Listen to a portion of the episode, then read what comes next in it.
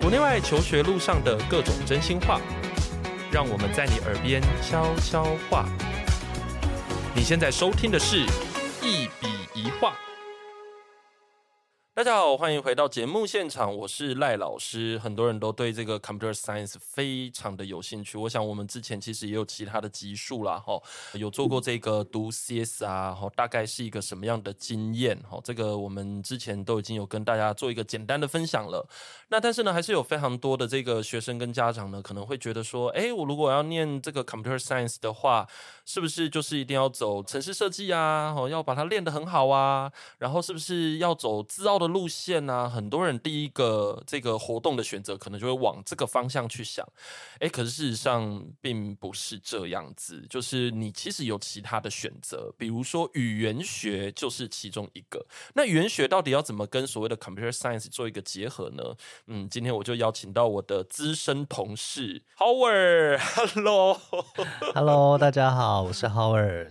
那我本身自己做的研究，大部分也是偏计算语言学，还有语料库语言学这两个领域。嗯那这两个领域，就像赖老师刚刚说的，就是它必须具备一定的语言学知识，还有你的语料库。嗯等于说，语料库就是你把语言学知识彻底落实的一个现场。嗯，嗯对嗯嗯嗯，OK，好，所以刚才那个 Howard 呢，就是这么快的，就是把这个重点直接跟大家讲出来，就是要告诉大家，对，你看哦，语言学是可以跟 Computer Science 做一个非常非常好的一个结合的。那不过呢，在正式分享开始之前，我想可以简单的介绍一下，就是你的学经历背景啦。 OK，我一路都在师大读书，就是以前嗯我进师大的时候是在师大英语，对然后可是到后来我发现，因为师大英语一进去的时候分教育、文学跟语言对学三块，对，然后我到后来就发现自己对语言学慢慢的产生兴趣，所以对一路就到了硕班，对，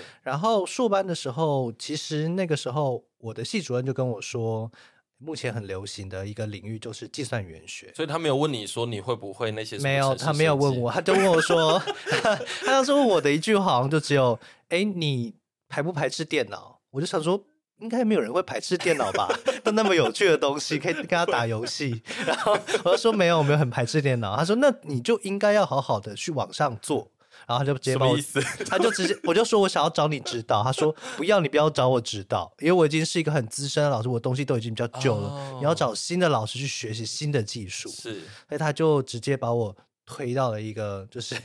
我完全没有办法预料到的领域。我还记得我第一次进去的时候，因为那个老师是我的指导教授，然后他就一副就感觉比我大没多多少，然后他就跟我说：“哦，所以你程式应该蛮厉害的吧？”我就 老师，我们是要写程式的。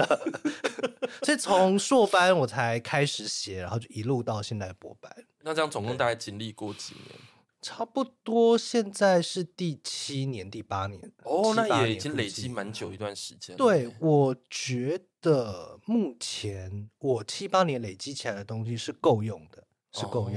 的。哦、OK，我觉得你一开始接触到这个领域的那个过程，才有点奇幻，就是好突然。 对，对我觉得非常的震惊。可是我其实没有太多的 反时间抗去，对对，也没有太多时间去想说，天啊，这条路是对还是错的？因为我当下就想说，我要赶快毕业，我要赶快去当兵，我要赶快毕业，我要赶快去当兵。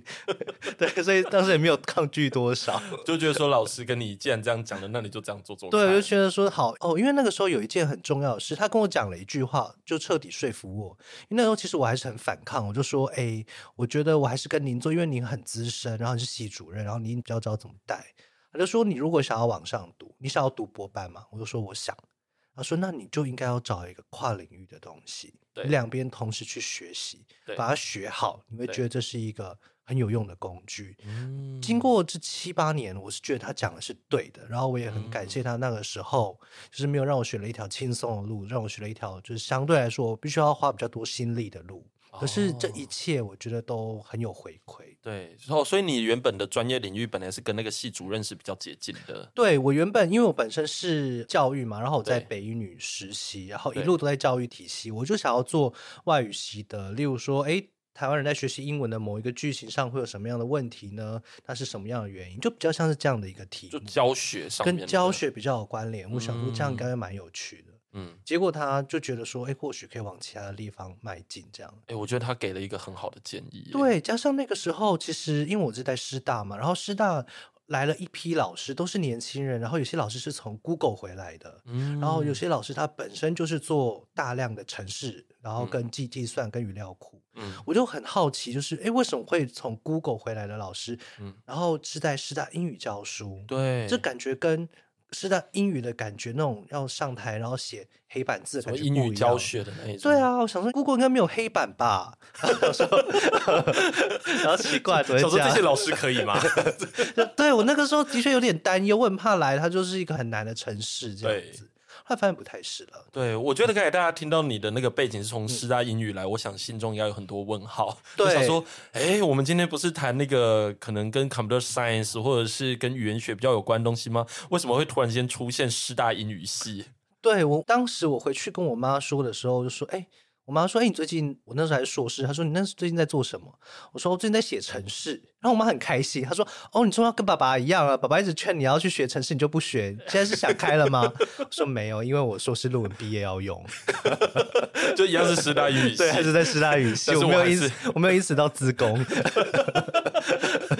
我只是因为我的研究需要，所以我需要学对城市设计。对，没错。不过这这也跟我爸的话题开始开始越来越多，因为他自己本身就是哦工程师。是是是，我觉得这样子很好，也欸就是增加了一个 家庭的那个 互动的那个。一所以个你沉平重的互动，对，那你所以你会跟你爸爸讨论城市设计哦。会，天哪，好可怕！ 每天吗就我们在吃饭的时候，他就会跟我说：“啊儿子啊，你知道最近那个出了一个新的演算法。”我说：“哦，是吗？” 他说：“我觉得可能在你那个归类上会蛮好用的。”我说：“哦哦，对啊， 就就不会从那种零距离变，现在从零距离变成可能有一啊点靠近。”对对对。对对，就是原本还想说，哎、是文科的儿子。 对，没错，他他原本有点懊恼，他想说奇怪，家里买了那么多城市的书，为什么半本都没有看？ 现在我就偶尔拿出来翻一翻。结果后来突然发现，到了这个人生十八、十九，哎，这几岁啊？二十几岁，对，突然间就有了这个话题，就是过去种的那个种子还是有发芽的。对我就是一个九十度转弯。可是你说这个领域完全跟英语、跟我学的教育、跟我接受的嗯那些东西是截然脱节的吗？我是从英语系突然间换跑道到自工吗？我觉得是另一回事。我觉嗯得这并不是完全的转换，这中对间有很多的连接。是对是是，那你可不可以简单的跟大家介绍一下，就是你正在做大概什么样领域的研究？比如说你刚才有提到所谓的计算机语言学 OK，那我稍微讲一下，先从定义开始，嗯就什么样是计算语言学？计算语言学会接触到什么样的领域？嗯首先，计算语言学它的核心的目的就是语言学跟计算两个概念。嗯那所谓的语言学，可能发源于认知心理学这一块，就对大概是说，哎，我们怎么去理解一个语言？我们使用语言上面有有时候会有一些特殊的偏好，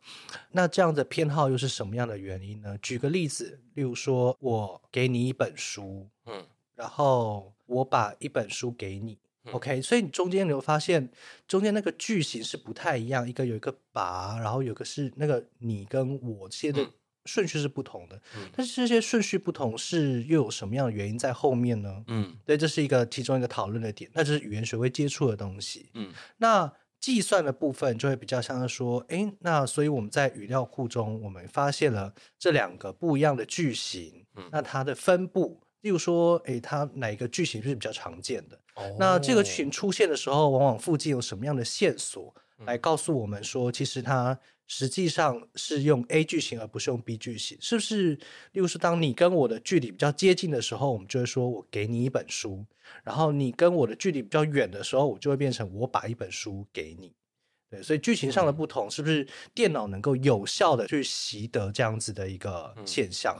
嗯那更深一层的应用，我觉得这是一个比较理论的。嗯那我必须说，它是一个理论的实验现场。如果到现实生活应用，这就非常的广了。嗯举个例子来说，就是最常见的，我们可能一般的 Chat GPT。嗯 ChatGPT 它就是一个大型的语言模型，对，毕竟它是语言模型，所以后面就会有一群语嗯言学家还有城市的人，因为你要确保它里面产出的东西是符合我们语言言学上的现象。嗯，对，所以你这样要才去能对理解话，嘛。对你才能去对话。那如果今天一批 data，假如今天 ChatGPT 回答给你的东西是错的，嗯那它错是哪里错？是逻辑上错，嗯还是它用字上错？它哪里不对？嗯你必须要有知识，你才能知道它错误的方向是在哪里，你才能可以嗯根据这个方向去修正。对，对，那我目前做的方向嘞，会比较像是情绪跟语言上面的关联。哦，对，例如说我们在讲一个句子的时候，其实是有时候会带着特定的情绪的。嗯嗯，对，那这个情绪有时候不完全是靠着表面上面的字对来来知道。是的，对，例如说，我今天很高兴，这个或许是一个很简单的方法，高兴嘛。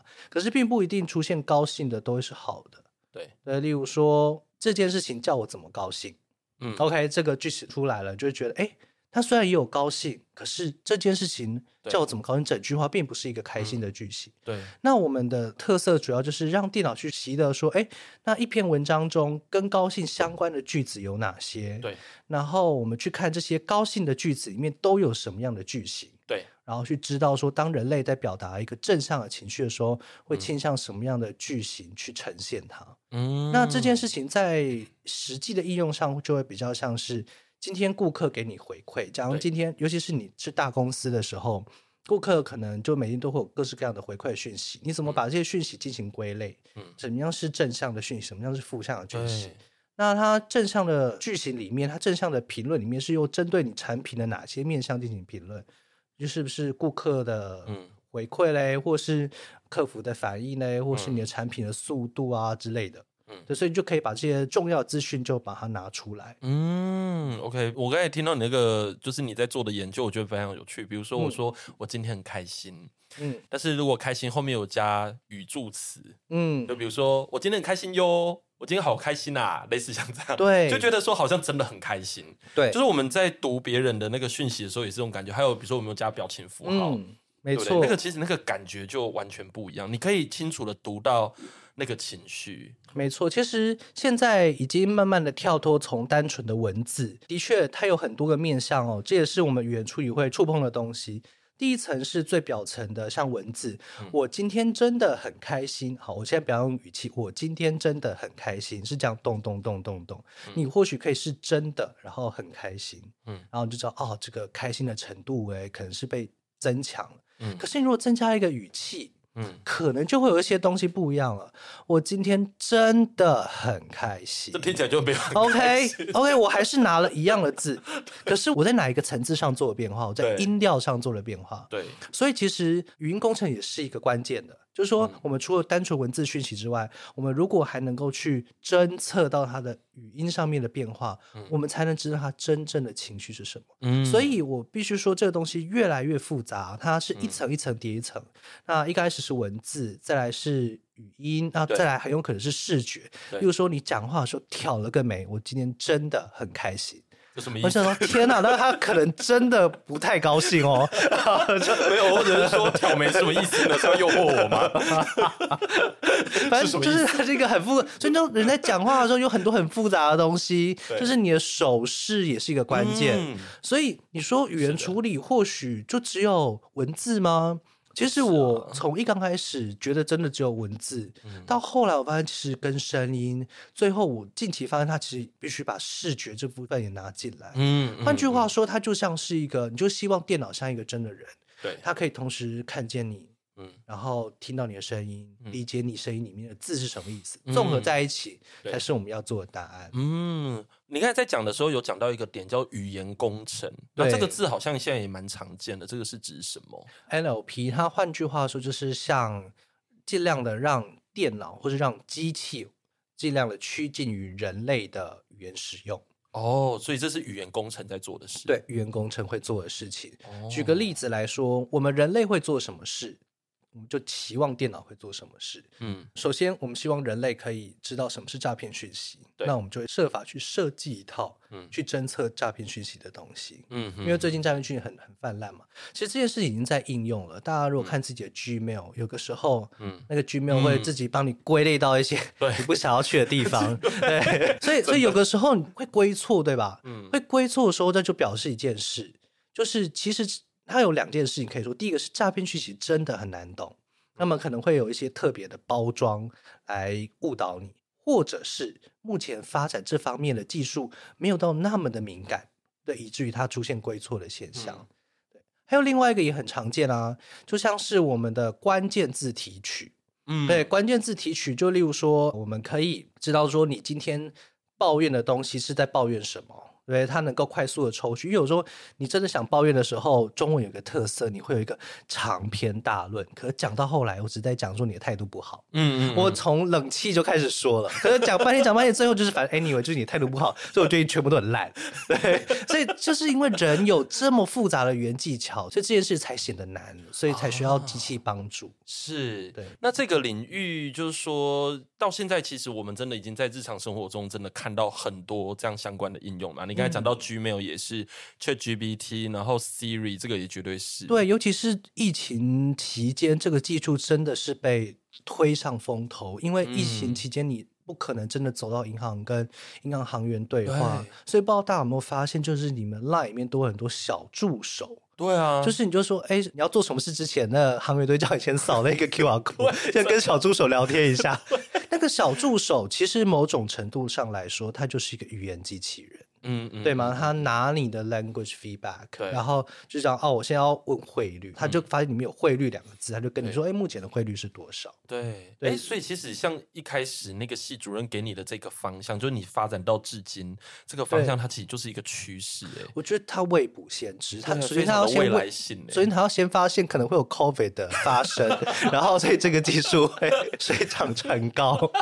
所以我很感谢他，他可能某种程度上有在修行之类的， 就是知道说哦，未来可能会发生什么事。 对，所以这个技术会因此变得很热门，这样。是因为真的回过头来看，他给你的建议真的是非常的先知哎、对，其实我也很感谢他啦，因为同时我也在跟我的学生传递这件事情，嗯，就是我们要懂，因为我自己就是被，就也不是被跨领域， 就是 就是因为他告跨诉领域也我有被动对，式就是被哦动，被动跨领域，并不是来自于内心的渴望，对，一个 unexpected event。然后那个时候我就觉得说，我应该也要去鼓励学生去嗯做这件事情，因为。尤其是我带的学生，我大部分发现，当你在学校表现成绩越好的时候，嗯你会越觉得我应该只往某一个方向迈进，把那些东西做好就好了。嗯嗯那有时候你就会忘记，其实或许你透过不一样的结合，可以有不一样的一个变化，嗯或新意会出现这样子。嗯哼哼哼哼哼，对啊，因为我觉得有时候老师的经验当然还是不太一样，虽然我们当下不一定知道说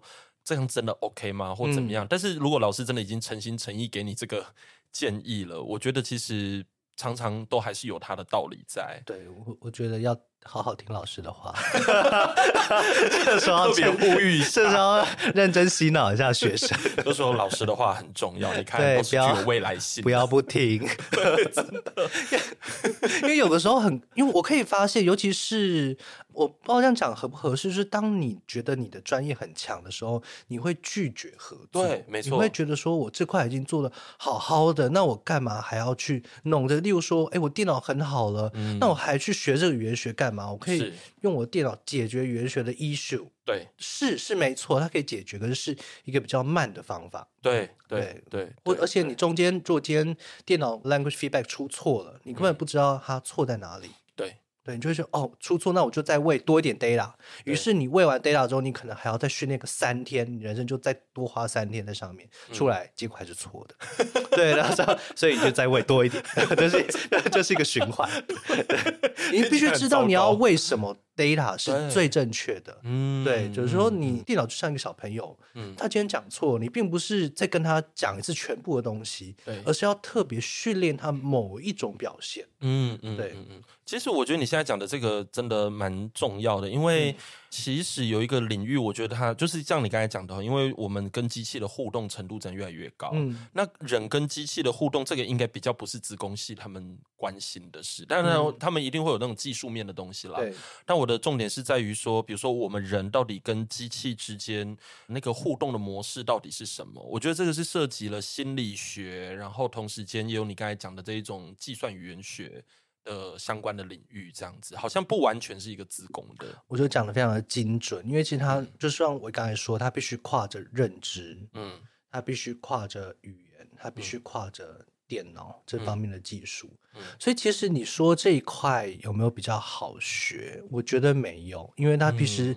同时你需要知道 A、B、C 三个，对或许你不用到真的非常非常的深，可是你都必须要到就是中等以上的水准。对，你才能够真的驾驭它。当然，也并不是全部都让你自己用，可是起码你看，你今天如果进到一个 group，那个 group 讲我们是一起开发某个聊天机器人好了，那一定会有一部分资工系的人，一部分可能是 product managers，、他大概知道我们这个大概要怎么弄才会吸引人，然后一部分是需要。怎么去理解句型？你要有办法跟这一群人沟通，等于说你三个领域的知识你都必须知道，你才不会提出一些不食人间烟火的建议。嗯嗯嗯，对，哎，所以这样说起来，你跟那个 Yumi 的专业领域蛮接近的，欸诶哎、其实某种程度上算蛮接近的，可是我会更更靠 computer 近 science 一，点更靠近 computer science 一点，对对对因为我对对偏数据分析那一对块了。因为 Yumi 看起来比较偏认知那一面。嗯，对对对但是你们看起来就是基本的元素是长得很像的，对，我觉得这就像是调色盘一样，就是对看你要把你的 focus 多放在哪一块一点。嗯对嗯你若嗯认知多一点的话，那你势必就是会比较着重于一刚开始的动机那一块。对，对你比较知道动机那一块该做什么。对那如果着重在技术层面多一点，那大概你就是会比较注重在你想要怎么去执行它，嗯然后怎么实现比较可行。对，然后而不是单纯靠着关键字，可能某种嗯句型会有用，可能某种演算法，哎，你觉得比较好插入你的想要的内容。嗯，像你刚才讲到这个跨领域，我觉得就是一个重要的概念，就是说，其实跨领域算是横跨不同的专业，但是其实还是有一个主轴，对，对，还是有一个主轴。那你当初是怎么去设定这个主轴的？当初设定这个主轴，主要是源自于我看的书是什么。哦对，因为主要是一刚开始的时候，因为我认知本身就是我的强项，因为我本我身认的知是专强长。项哦，对，因为我一开始是做认知语义学，就 例如说，哦对人的，例如说里内中三个字，对里面，然后里内内部，对中就是例如说房间，嗯或是对话中，都是有一种 inside 的概念。嗯那这三个概念大概差在哪里？嗯所以那在我们大脑上的表现是怎么样？嗯那一开始做就是做的很认知，可是我发现认知做到后来的时候，我会希望它可以接地气。就例如说，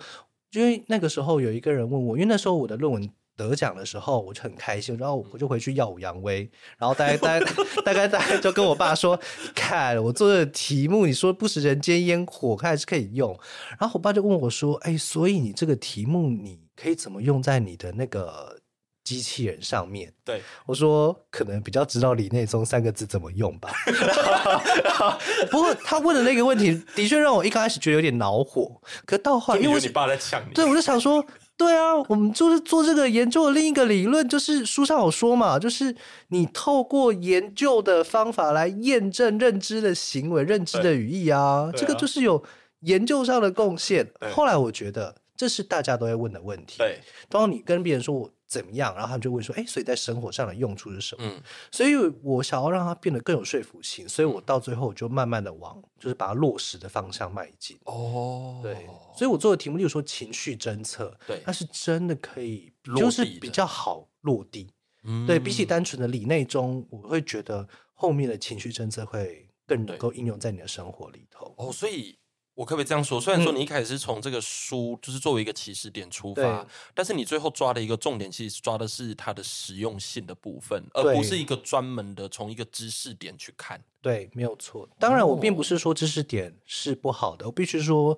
所有的进步它都必须要建立在认知的进步上。嗯你必须知道说，哎，原来，例如说英文里面的 intensifier，例如说 really、quite、absolutely，表示非常的概念，他们会接着不一样的一个形容词。嗯这件事情很重要。嗯，对，可这件事一定要有，你才会知道说，所以我在训练机器的时候，他们也应该能够区辨出，例如说 absolutely、really、quite，他们可以接过去的形容词不同，嗯但必须要知道这件事情。嗯可是我到后来，我会觉得说，目前我也比较想要把它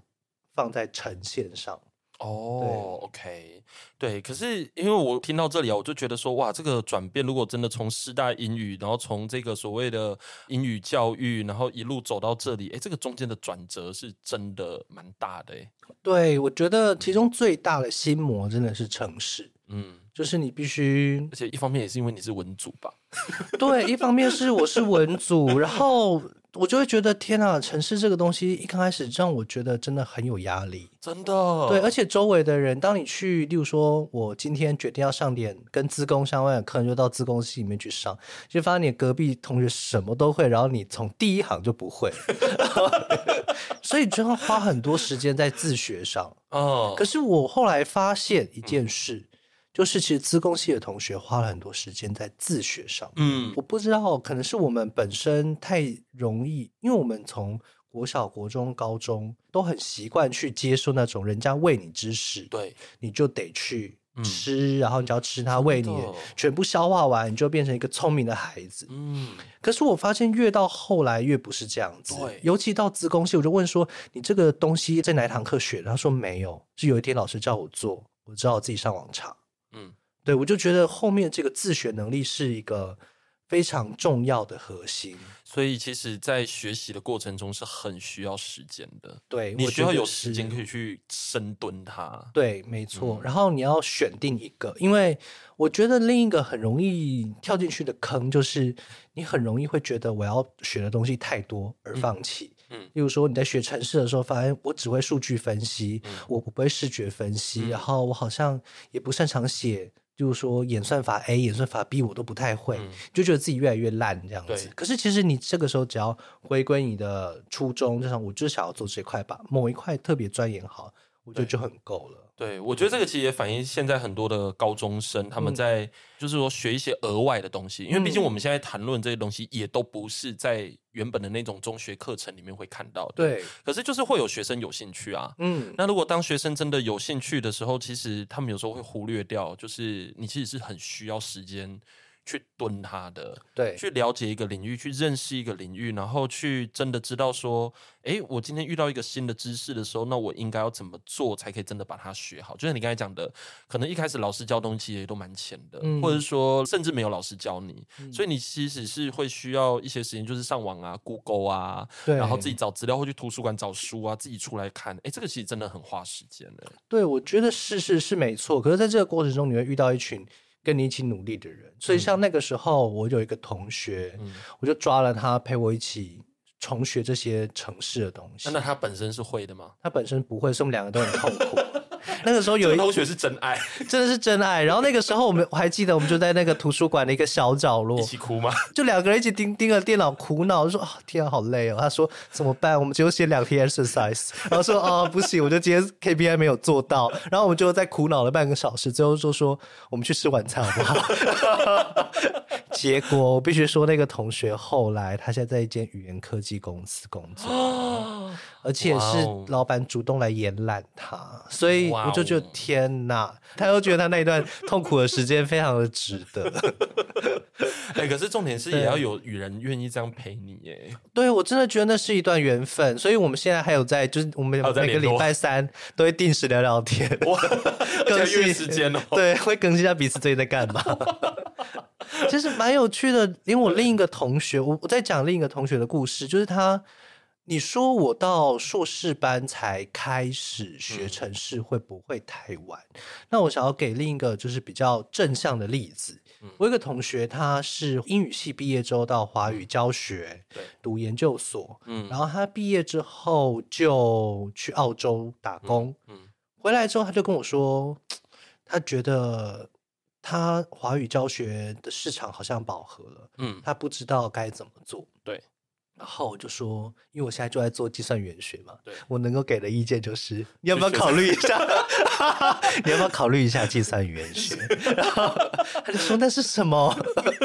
好可怕。 对，然后我就说这是一个保证你会有工作的领 域哦。然后你听起没来有解释啊，你就说他的未来而已。没错，因为他现在真的需要一个未来，我就许了他一个未 来。他现在在哪里工作呢？ Google 吗？他在德国的宾士里面工 作，哇当语言工程师。我觉得一个很讶异的点是，宾士需要语言工程师，嗯，因为其实我们发现汽车现在开始有各式各样的语音导航，对，那些都是属于他们的领域跟范畴。嗯那他那个过程是非常的有趣哦。他很绝望完之后，我们就一起想想看怎么弄，嗯然后就我们两个一起讨论，然后写写他的履历啊，什么东西，整理完之后，我们帮他投到一个就是德国那边斯图加特大学的一个语言工程的硕班，嗯等于说他在读第二个硕士。对，对我发现这个语言工程这个东西，尤其是 computational linguistic 计算嗯语言学，这个在其他国还蛮常见的，对尤其在德国、嗯这方面的学位非常的多，而且这方嗯面职缺蛮多的，我觉得蛮有趣的，相对起台湾来说是是对。谢老师也是从那边回来的、啊，对啊，就是对啊，从对德啊，国对啊，回对来啊的，对啊，对啊，德国真的是一个大本营。嗯嗯嗯，所以其实像很多的学生，如果他真的要往这一种比较 computer science 方向走，其实他跨领域的结合的东西非常多、欸，对，像语言工程这个其实就是，对，我觉得是，而且其实会因为你本身有语言学的背景，才更显得你不一样。对因为比起真你的比起一般的资工的训练来说，你的语言学的东西或许会在某些情况上会帮上用处。请你多讲一点，因为我平常要跟学生讲这个，真的是 觉得好累、哦。 以后我就放这一段给他听，你看，你看那个语言学老师就这样讲，你看，而且这是真的，没错，就是举个例子来说，就是就像是语音的话，嗯我们知道语音跟语音就不同的字之间，他们会有出现一些变调或者声调上面的改变。嗯那这件事情，其实你必须先有这样子的背景知识。你去看那些声波图的时候，嗯你才知道怎么看。嗯，你如果完全不知道怎么看的话，那你就完全不知道它们之间的关联是什么。对，我觉得所有在做机器学习之前，嗯一个最重要的点是你必须先了解资料。嗯，你如果不了解资料，就把它拿来扔进去，那很有可能你出来的东西是会有偏颇的。嗯嗯，对，我嗯觉得包括我那个从德国回来的同学，他最后给我的建议就是，你说语言学在写程式上有没有帮助呢？嗯我必须说，就是你程式越好，你结果越好，这是一个很残忍的事实。嗯对就你必须真的花很多时间在程式上，并不会说你语言学变好，然后你的程式变好这样，对这是不相干的。可是语言学可以帮你在一刚开始的资料选择上，嗯可以省很多力气。你知道什么样的资料，去哪里找到什么样的资料会是最有效的。对，然后今天它出错的时候，你知道你需要多喂进什么样的资料去改嗯改变它。嗯例如说，你觉得 ChatGPT 出来的答案，你觉得非常的制式。其实这阵子我发现 ChatGPT 就是开始 release 之后，越来越多人，越来越多学生嗯喜欢用 ChatGPT 来交作业。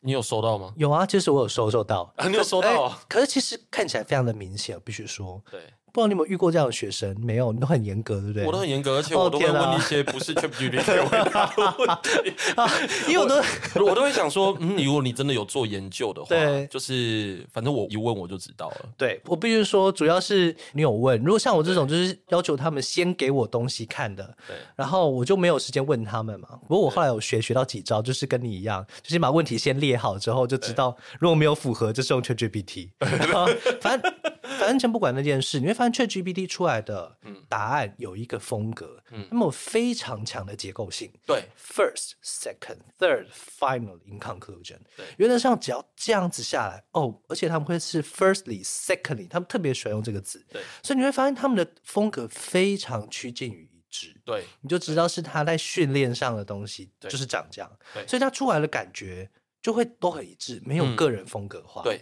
对，对对，所以我觉得像这种东西，就是如果你想要让它更多元，嗯因为可是这件事情，其实你一个 computer science 的人，你觉得没有问题，对，因为答案就出来啦。你要的把这些文章做摘要，这就是你要的摘要啊。对，可是你看嗯这样的东西，每个人都长一样，对你会发现这之中有一个问题，就是嗯它的问题就在于你的语言使用太过接近。对，那我们怎么创造出个人风格化？所以这个时候你就要去找不同文体的文章，慢慢去嗯训练你的资料。嗯对，我觉得这是一个关键。是是，就是那这件事情跟资工系的想法就很不一样。资工系想法是我答案做到了对，我要你分辨出正向情绪，你做到了，我对 OK 就停了。对然后语言学家会觉得说，OK，你分辨出正向情绪，请问这个正向情绪是多正向？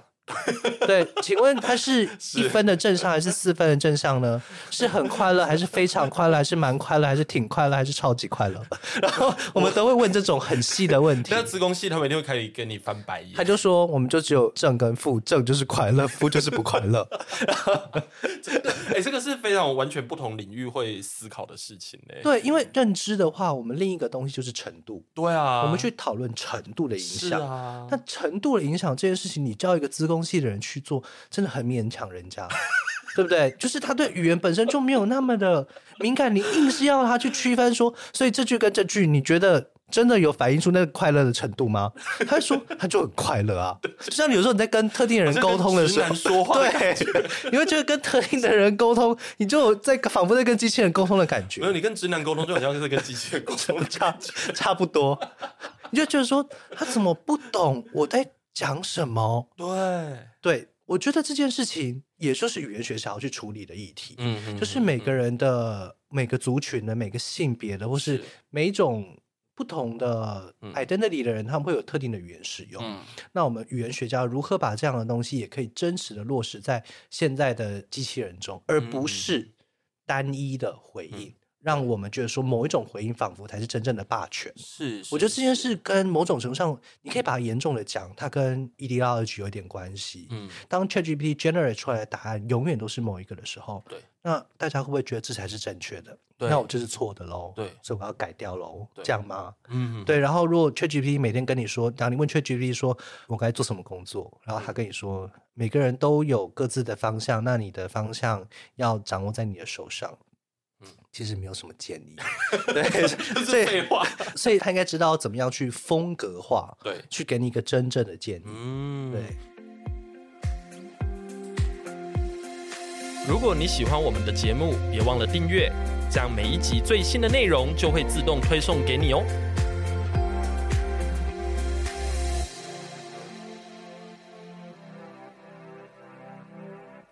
所以在 ChatGPT 就是越来越流行的这个情况下，我们特别是要去追求一个风格化，应该说要去留意这件事情。，对，应该是说我们最后的目的已经慢慢的从给答案到能够给出合适的答案。对，我觉得合适这件事情蛮重要的。嗯例如，说，老年人他需要的答案，年轻对人需要的答案是不一样的。对你能不能对 aware 到这件事情？对，因为我们的工具其实日新月异的进步嘛，那等于是我们在回答上面真的已经不是知识储量的问题了。对，但是其实你现在我们要讲到所谓的合适的答案，那个其实你也是要有足够的知识才能去判断。是的其，实我你知道，我常常就听到有一些那个，就是有时候在大群，就是有一些那种家长的那种各种不同的群里面，有时候我其实会看到一种说法，他觉得说，哎呦，你看现在我们语言其实还好啊，因为你看我们现在有 ChatGPT，我们叫它翻译，其实你好像也不太需要真的，你知道把那个语言能力顾好，反正他们就是会翻译嘛，而且你看翻译机我们也是可以互动，嗯，可是其实那不一样啊，对，因为除了你能不能马上反应那个表现你的专业度，就代表你这个人能不能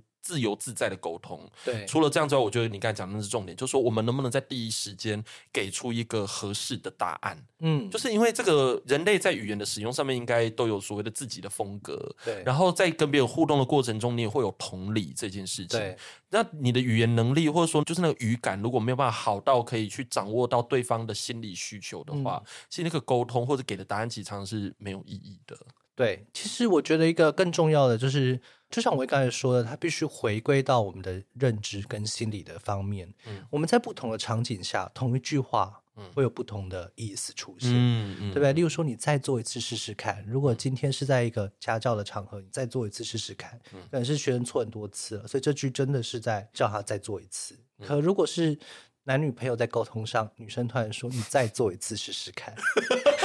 这句话有生命危险的就感觉。是就有点危险的感 觉。所以其实你会知道，一句话它其实会随着不同的场景嗯而有不一样的诠释出现。对，这件事情就是我们在未来，我们希望机器可以慢慢克服的东西。嗯对，那你现在指导学生其实也好一段时间了，那你觉得，如果假如说以中学生，我们这里讲的应该比较先偏高中生一对点，就是如果是中学生的话，你觉得像在这种语言工程上面比较能够做到的事情，大概会是什么？如果要做探究的话， OK，其实最近就有带学生做一个题目哦，嗯就是我带他画了一个 network，就是说 network 就比较像是我们把不同的字放在一张像网子上面的图上面，嗯那某两个字越靠近，表示它们的语义越接近，表示它们越容易一起出现，或是嗯使用的方法越像。那个学生做的题目就是把英文的那些表示非常的词聚集在一起，嗯就有 absolutely、quite，然后 very，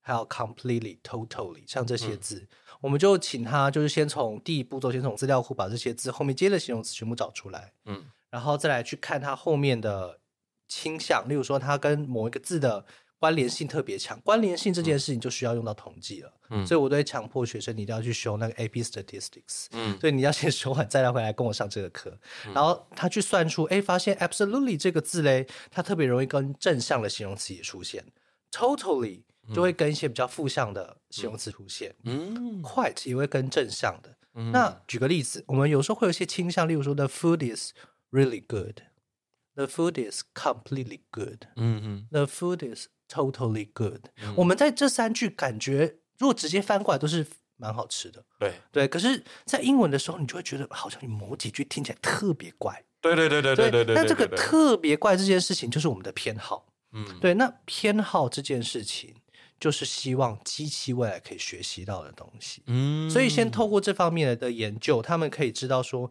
诶，那不同的字词跟字词之间的关联是什么。嗯对，那这件事情其实就是语言工程上的第一步骤，就是嗯我们先去探索数据之间的分布。嗯对，例如嗯说这嗯些字词，所以你会发现这些 intensifier 这些表示 vary 的字，它其实有一群他们会只跟大部分只跟正向的形容词出现，嗯有一些是大部分只跟负向的形容词出现，嗯有些它会跟本身不带着正负向，例如说 big、small 这种形容词出现，是有这嗯方面的差异的。对对，还有另外一个学生，他做的是比较像是，就真的很接近 Chat GPT 的东西。嗯他去看机器人在回答哪一类型的问题嗯特别擅长或特别不擅长。对对，所以他就因此发展出一套去评估他们那个问答的效率的。因为有时候你看不同的聊天机器人，你怎么知道这个聊天机器人是好还是坏？对有时候你的判断依据就是他回答的是我要的，就觉得是好。对，可是这可是这件事情其实就很难讲，因为这每个人会问的问题都不一样，对，所以关键是什么？关键是所以有哪些问题？嗯，问题分了哪些类型？对，那这些类型他们是不是都能够好好的回答？那那这方面就需要什么知识？需要一定的认嗯知原学语义。对，就是认认知语义的知识，你必须知道人类把问题分成哪些类型。那对这些类型是不是都能够被 Chat GPT 嗯他们好好的回应呢？对，而对且你这样讲的话，就代表说，因为我们现在讲的比较像是在专题研究上面，对，就说，因为你现在的建议这个基础比较像是说，你要先做好一开始的语料或嗯资料的归纳，对，就是中学生能够做的第一步，就从这里才可以往上延伸到更进一步的研究上面。。对。我觉得所以，如果是前面这一步的话，它的训练会是在会比较接近我们现在台湾语料里面看到那个解题的那个样子吗？对，我觉得某种程度上是是比是较的接近的对你必须知道说一个句子的主词在哪里，嗯，对你必须知道一个句子的受词在哪里。举个例，嗯那主词跟受词对我们人生的重要性大不大呢？嗯，这是一个好问题。就很多 学生这没有，你知道，我我刚才想说，我要先回忆是大还是不好，一下我自己，我觉得这个问题很棒，我突然觉得我自己问的在考好问题。 你知道，就是上课上久了，这种时候，当时就是发现周围沉默的时候，你要鼓励一下老师自己，才会有动力继续没讲有我下刚才去。想说，到底是好还是不好？ 因为有时候就是，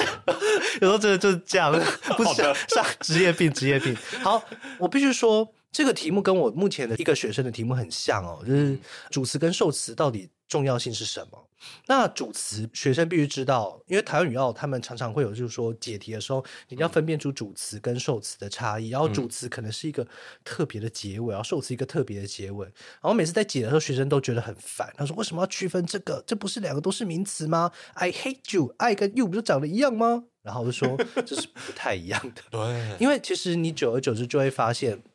这件事情用在最后的推演上，你会发现说主词的位置的那个名词往往是具有一定的主动性。嗯然后当你出现在受词的时候，毕竟是接受动作的，嗯所以你会是一个被动性的行为。嗯然后在忧郁症的语料，这次有一批学生刚好是做这方面。忧郁症的语料，你会发现哦，我这个字常常出现在受词位置，嗯也就是说，它是对现实的情况是无法改变的。所以它会出现在受词的位置，它是去接受各式各样的外在行为，嗯所以它是一个在所有的环境中，它就会比较无力，嗯它会透过把第一人称放在受词位置这件事情，嗯来营造出这样子的氛围。对，那这件事情，如果你不知道有主词跟受词的差异，嗯那你就更不用说你能够分辨得出来，对这些比较细微的东西跟关联。嗯对，然后像有时候台湾语要有时候你会看到一些，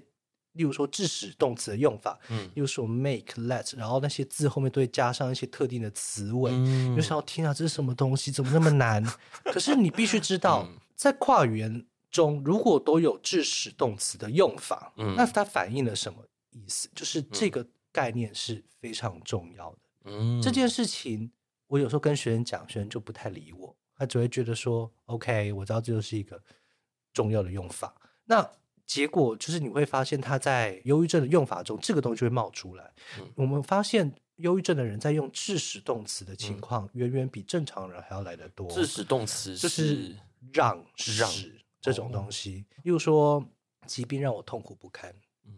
或是人际关系让我焦虑，嗯你会发现让出现的时候会有一个情况，一样也是对情况的无法控制，对对不对？当你会用致使动词的时候，表示其中一方一定是被动接受某个动对作，他缺乏自主意愿。对你必须知道这个概念在语言学中非常的核心，对所以你就知道这样子的一个句型，这样子的用法其实往往带着特定的语义跟用法在后头。对，而且对它反映了某一种状态。对，没错。所嗯以你会开始发现，你要学习那些解题的知识。当然，你在现实生活中，你不会真的有一天走到某个地方开始解题，对不，会。可是你会发现，那些东西会变成某一个现象前面的最刚开始的观察点。对，我发现有一个支持动词的用法，对我发现主词，我发嗯现受词的使嗯用嗯的差异。嗯对，你会发现这个东西非常的重要。对包括有的时候他们会有一些量词啊，或是动词语义上面的区分，嗯这个东西到后来你就会发现它非常的重要，因为它会嗯反映出某一个族群的人特别喜欢用什么样的字对的一个偏好。对嗯嗯，你必须嗯先有一些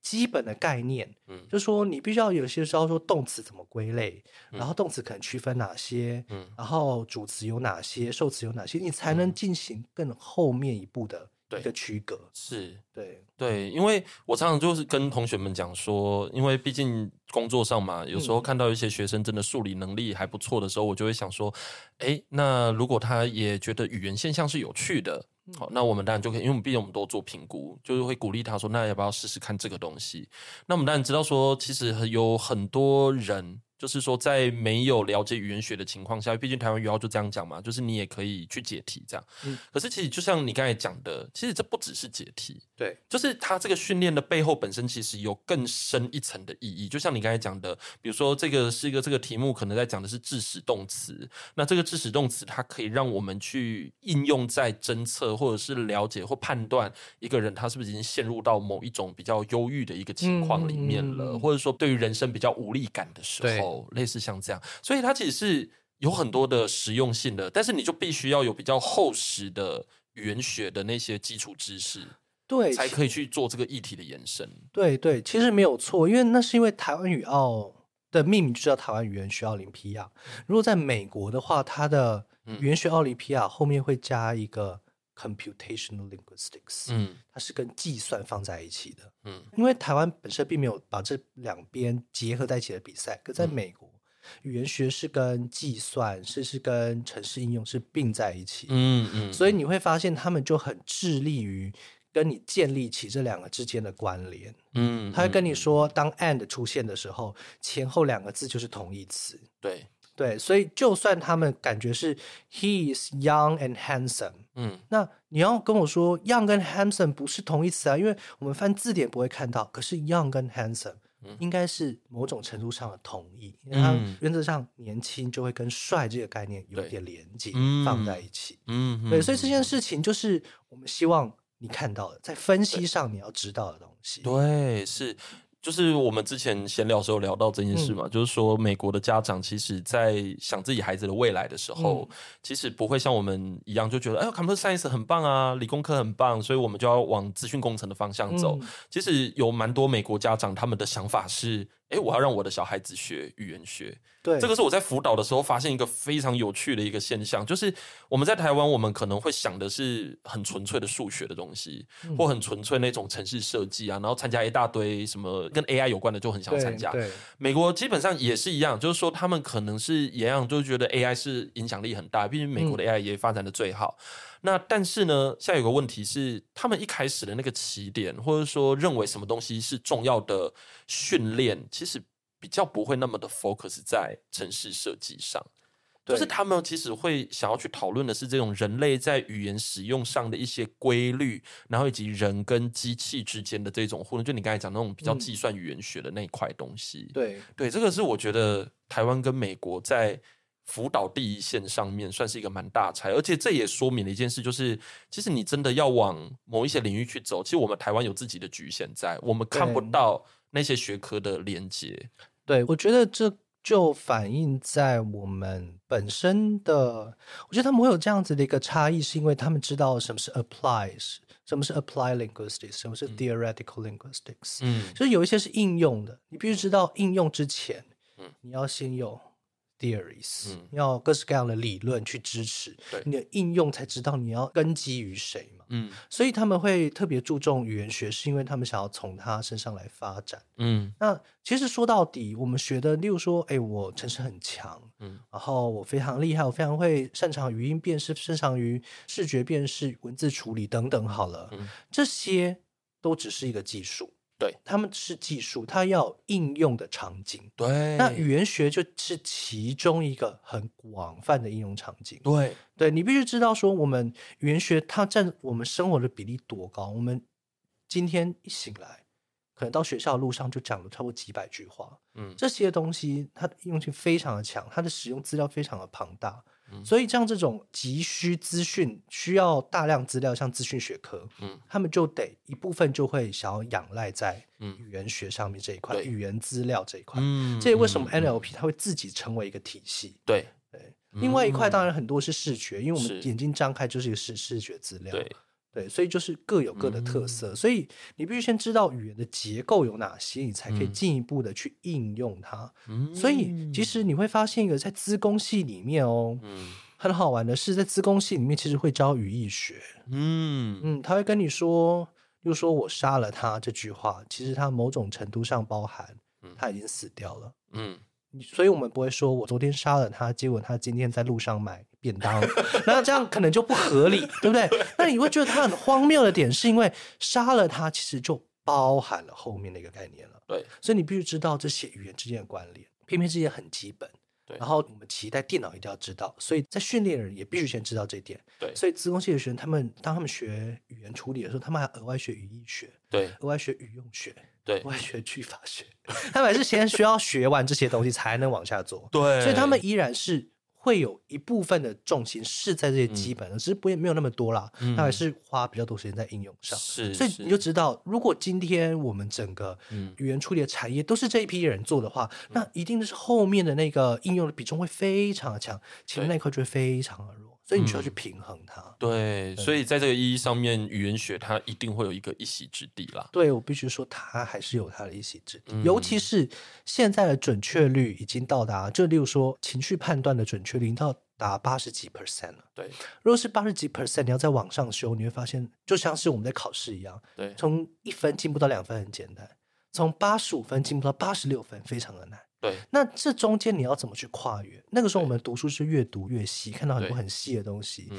你再也不会把东西背在一起，你就开始对结合 A 页跟 B 页的关联，对不对？对一样的，当你要把一个机器学习的准确往上提升的时候，你不单单只是扔更多的资料，嗯，你必须知道字词跟字词中间的关联到底是什么。嗯？嗯嗯所以这个时候语言学就会在这个时候派上用场，嗯那就是能够最后帮你推进那个一趴两趴的那个关键。嗯嗯嗯，对嗯嗯，OK，今天已经学到非常多东西了。就是说，我觉得虽然说是访谈啦，但是我觉得比较像是我上了一门课，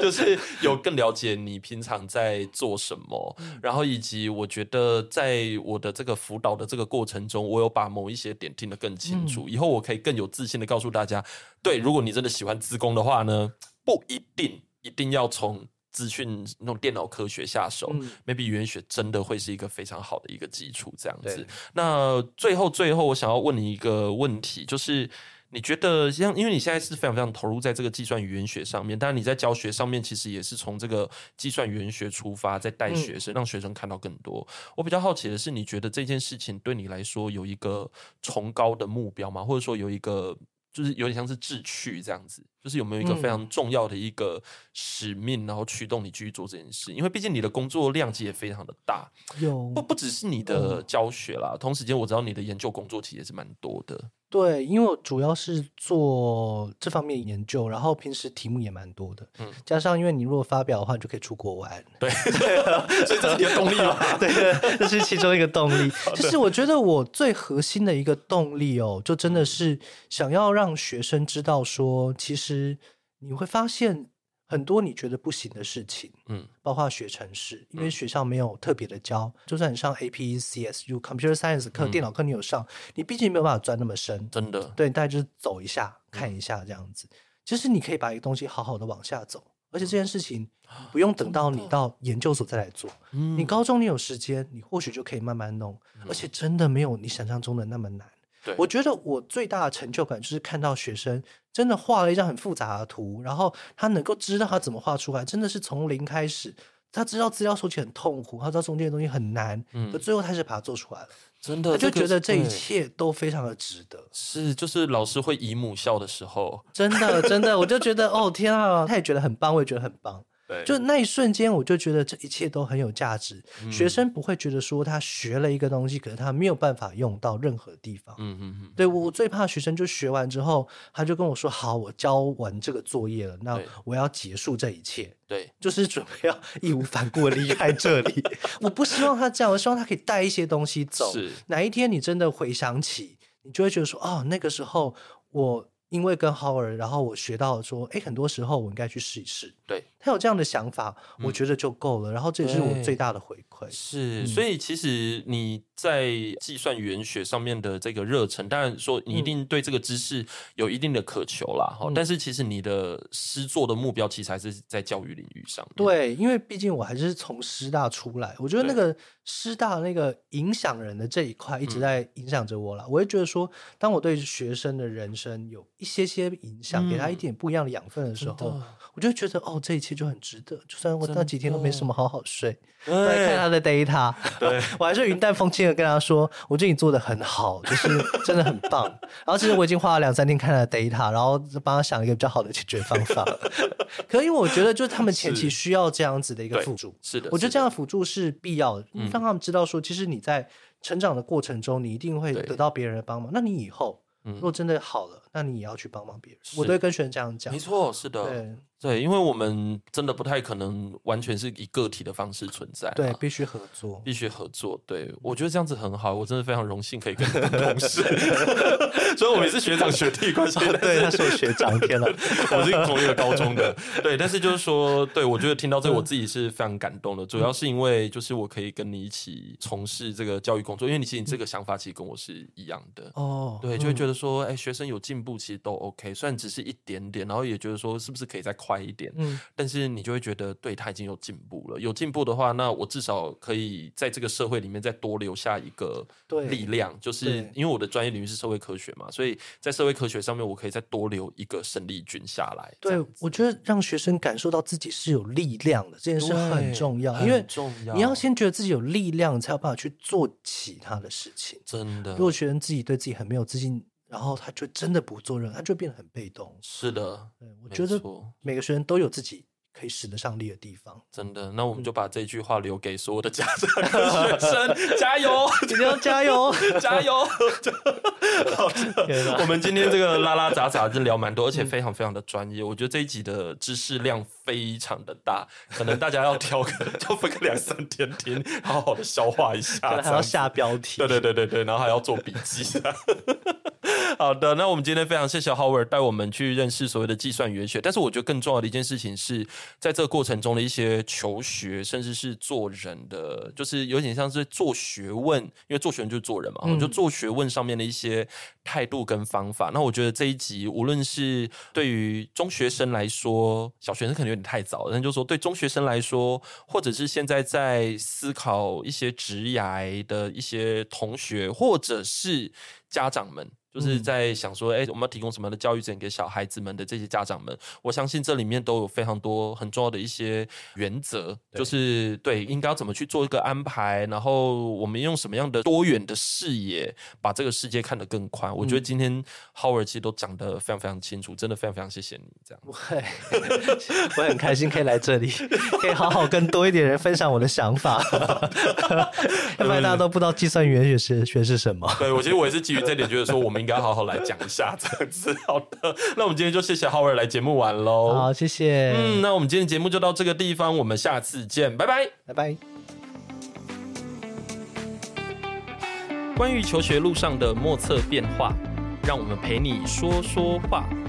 如果有任何关于节目内容，又或者其他国内外教育的大小问题，都欢迎到一笔一画的 Facebook 和 IG 留言给我们哦。